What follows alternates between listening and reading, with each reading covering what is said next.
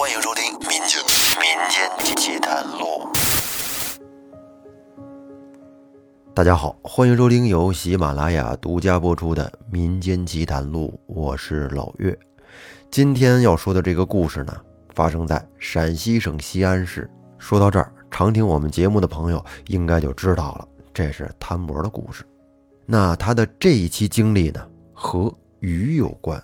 下面我给大家说说。钓鱼在近几年被很多的年轻人所喜爱，每个人身边多少都有那么一两个钓友为之疯狂。我的发小侯林奇就是一位资深的疯狂钓友。那他疯狂到什么程度呢？这小子曾经一个人在河边坐了三十多个小时，不睡觉就守着鱼竿。后来可能是真熬不住了，才回家睡觉。我在前几年为了业务和客户套近乎，也买过几个鱼竿钓着玩。可是我在岸边顶多坐上半个小时就坐不住了，所以我实在是体会不到这些痴迷钓鱼的人他们的乐趣在哪儿，或者可能是他们所追求的，我不太感兴趣吧。就在前段时间，我正在家里玩《魔兽世界》怀旧服。电话突然响了，我接起来，电话那头是侯林奇，他紧张兮兮地说：“不是，我跟你说个事儿，我在灞河边钓鱼，刚才钓上来一条死鱼，这圈里人都相传钓上来死鱼是水鬼导致的，你说我这是不是也遇见水鬼了？”我那会儿正在打副本，压根儿就不想搭理他。于是便敷衍地说：“你别扯淡了，哪有那么多鬼呀？肯定是这鱼临死前咬钩了，然后被你钓上来了。”而侯林奇随后又更加紧张地说：“不是，哥们儿，这鱼它已经烂透了，腥臭味特别大，不像是刚死的。”我又敷衍道：“那就是河里的暗流碰巧把这条死鱼推到你的鱼钩上了，别疑神疑鬼的，我正在开荒呢，没空搭理你啊。”然后我便挂了电话，继续玩我的游戏。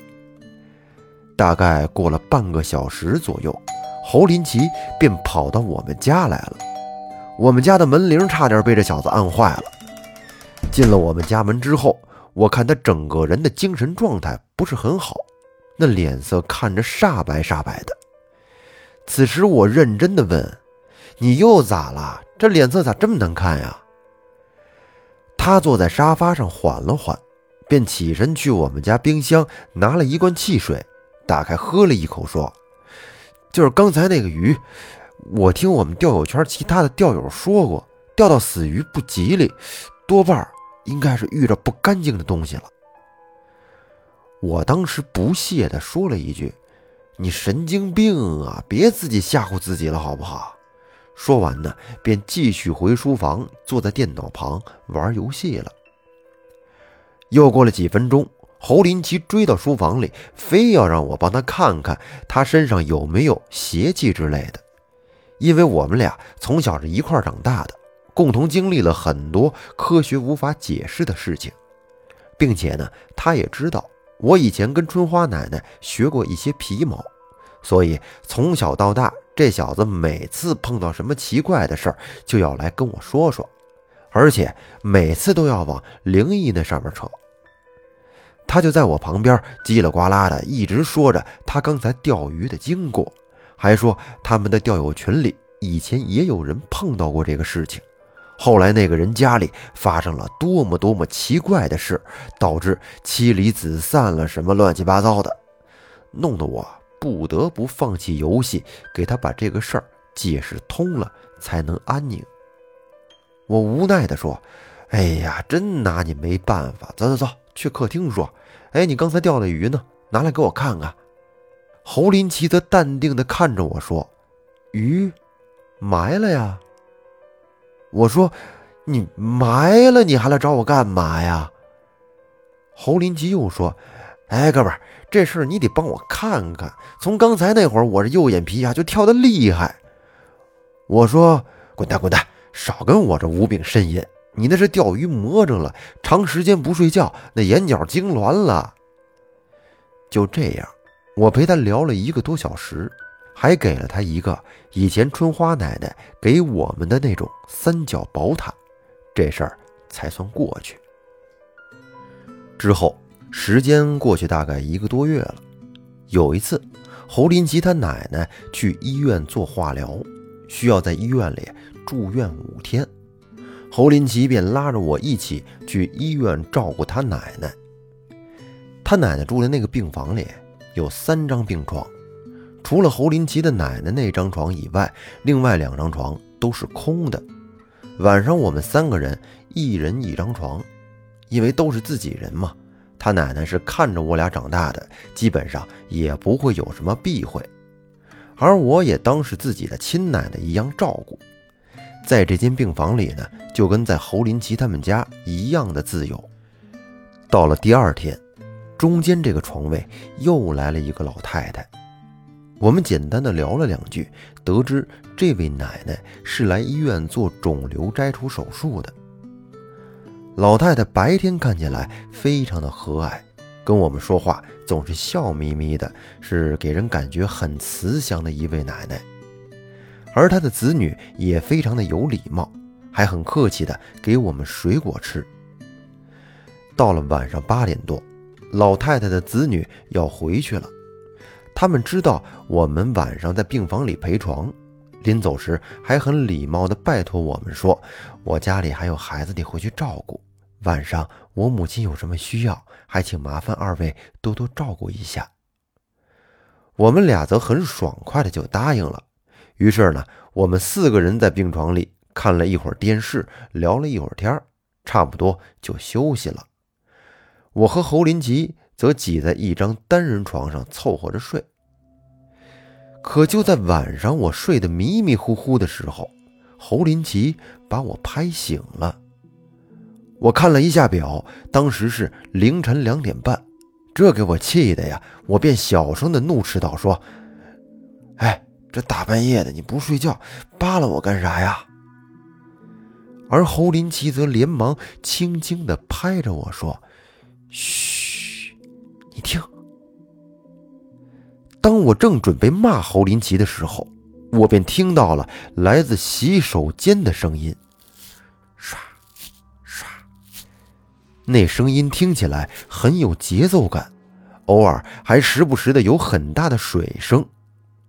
然后我本能的扭过头来看了一眼中间的床位，只见中间床位的那位奶奶不见了。于是我便随口轻声的说了一句：“你他妈变态呀！老太太上厕所你都听，还有点正事没有啊？”可是我的话刚说完，突然卫生间里又传来了一阵很轻的笑声。仿佛是《还珠格格》里容嬷嬷的那种坏笑，我当时心里就想着，这老太太上个洗手间，能有什么事让她这么开心呢？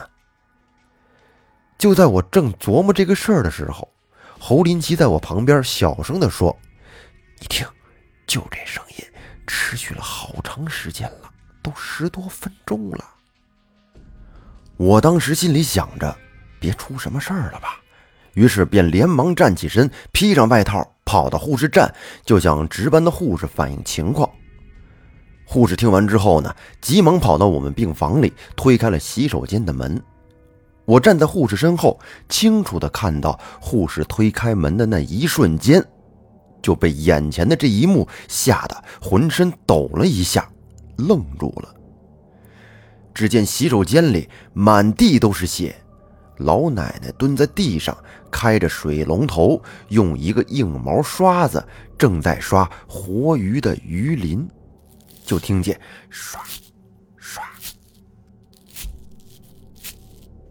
刚才听到的刷刷刷的声音就是从这儿发出来的。护士愣了一下，赶紧上去询问老奶奶在干什么。只见这位老奶奶。慢声慢语的，乐呵呵的说：“我洗两条鱼，给我儿媳妇熬点鱼汤喝。”护士赶紧上前去扶老奶奶，并且检查了一下她的身体，确定老人没有外伤，说道：“阿姨，太晚了，我们是不是先休息啊？咱们明天再洗吧。”于是呢，护士扶着老奶奶慢悠悠地回到了病床上。我站在洗手间门口，看着满地的鲫鱼在血水里挣扎。说实话，在医院里看到这一幕，真是让人感到恐怖啊！这时候，侯林奇从床上下来，探头往洗手间里一看，也吓得后退了好几步，直接靠在了墙上，小声地说：“这这这这是哪儿来的鱼啊？”我故作镇定地说：“佛咋知道？你天天钓鱼，还怕这个？”过了一会儿呢，护士拿来了拖把和抹布。把卫生间里大概的收拾了一下，让我们也早点休息，然后就走了。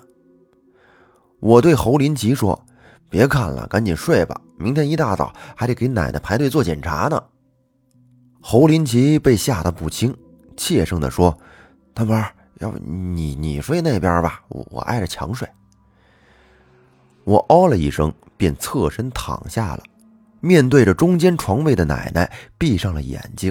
酝酿酝酿情绪，准备接着睡觉。大概过了几分钟，我想换个姿势睡，无意间睁开了眼睛。就这一下，我被这老奶奶吓得直接坐了起来，浑身的汗毛都能立起来了。我透过医院走廊里的灯光，看到这位老奶奶侧身躺着，面向我，眼睛睁得圆溜溜的，瞪着我。并且露出了恐怖的笑容，没有一丝声音。我缓了缓神，小声的说：“奶奶，奶奶，您是睡不着吗？”再瞧这位老奶奶，瞬间收起了笑容，转了个身，没搭理我。侯林奇小声的问我说：“咋了？”我说：“没事赶紧睡吧你。”我当时心想，这位奶奶是不是患有阿尔兹海默症啊？也就没想太多，只是被这位奶奶的一系列动作给吓到了。我调整了一下情绪，然后呢，不知不觉的就睡着了。第二天，我们陪着侯林吉他奶奶做了一天的检查和治疗。到了傍晚，吃完饭。我和侯林奇在医院后面的小花园里抽烟，那位中间床铺奶奶的儿子从医院后门进来，向我们走了过来，手里还提着两个大袋子，礼貌地问候了一下，然后他说：“我给我母亲拿了点换洗的衣服，昨天晚上我母亲没给二位添麻烦吧？”我尴尬地笑着说：“没有，没有，就是奶奶昨天晚上不知道从哪儿弄的鲫鱼，半夜呀在洗手间里洗，哎呦，有点吓人呐。”老奶奶的儿子说：“不好意思，我母亲有间歇性的老年痴呆，希望二位多多担待。”我心想，果然是患有阿尔兹海默症啊，然后又尴尬地笑着说：“没关系，没关系，我们俩胆儿大。”就这样简单的聊了两句，老太太的儿子就往住院部走去。随后呢，我俩抽完了烟，便去超市随便买了点小吃，也回到了病房。推开病房的门之后，两位老太太正在讨论病情，聊得很是起劲儿。我俩也插不上嘴，便各自拿起手机跟他玩了起来。转眼间，时间又到了晚上十点。两位老人也该休息了。可是睡到半夜的时候，我就突然听到有人一直在念叨着说：“鱼，鱼，好大的鱼！”我忽然就被这突如其来的念叨声给吵醒了，睁开眼睛，发现这声音是侯林奇的奶奶发出来的。我静静地走到侯林奇奶奶的床边查看。只见侯林奇的奶奶闭着眼睛，嘴里一直念叨着“鱼，鱼，好大的鱼。”我当时以为奶奶正做梦说梦话呢，正准备回到床上继续睡觉的时候，只见奶奶的眼睛突然就睁开了，指着窗台上，露出了惊恐的表情，说：“窗户上坐着两条会说话的鱼。”我被奶奶的这一举动吓得站在了原地，愣住了。然后我回头看了一眼窗台，却什么都没有。甚至我还用手在窗台上摸了一圈，也什么都没有。等我再一扭头，奶奶又闭上眼睛睡着了。此时侯林吉起来上厕所，看见我站在奶奶床边，便问我怎么了。我当时没有告诉他，直到奶奶出院的时候，我才把这件事儿告诉了侯林吉。我还说：“哎，我咋不知道咱奶奶以前还说梦话呢？”侯林吉说：“是啊，要不是刚才你告诉我，我也不知道奶奶以前还说梦话呢。哎，你说是不是跟前段时间我钓上来那条死鱼有关系呀？你再给我仔细看看，我身上到底有没有不干净的东西？多吓人呢！这。”其实我并没有感觉到有什么不舒服的感觉。我说：“滚蛋，滚蛋！你他妈又来劲了，都是你钓鱼钓的，奶奶都被你影响了。”侯林奇又说：“哎，你说这次咱奶住院，咋碰到的都是些跟鱼有关的事儿啊？太邪乎了！”我说：“那你以后就别钓鱼了，多陪陪咱奶吧。你要是真觉得良心过不去啊。”你就去你常钓鱼的地方烧点纸试试，然后呢，多跟我做做扶贫事业吧。就在侯林奇的奶奶出院后一周左右，我俩一起吃饭的时候，又提起了这个事儿。最后，侯林奇自己说，他可能是这几年钓鱼钓的太多了，经常会钓上来一些比较小的鱼，没有办法吃。有的被他做成了鱼饵来钓鱼，有的就随手扔在一边被踩死了。或许是他自己的心理作用吧。但是当时住在中间床位的那位奶奶住院的时候，也没见他带行李呀，行李都是他儿子第二天送过去的。那他的鲫鱼和硬毛刷子是从哪里来的呢？还有侯林奇的奶奶并不知道中间床位的老太太在洗手间洗鲫鱼的事情，为什么她会在梦话中一直说鱼呢？这种种事情聚在一起是巧合吗？我也不知道。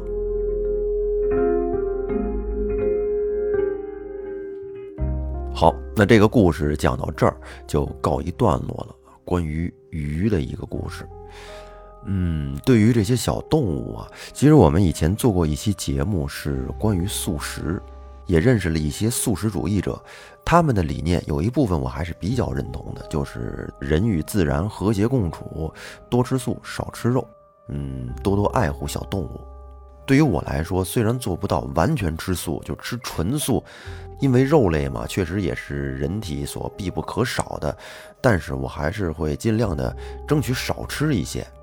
最后呼吁大家吧，万物皆有生命，希望人类可以善待每一个生命。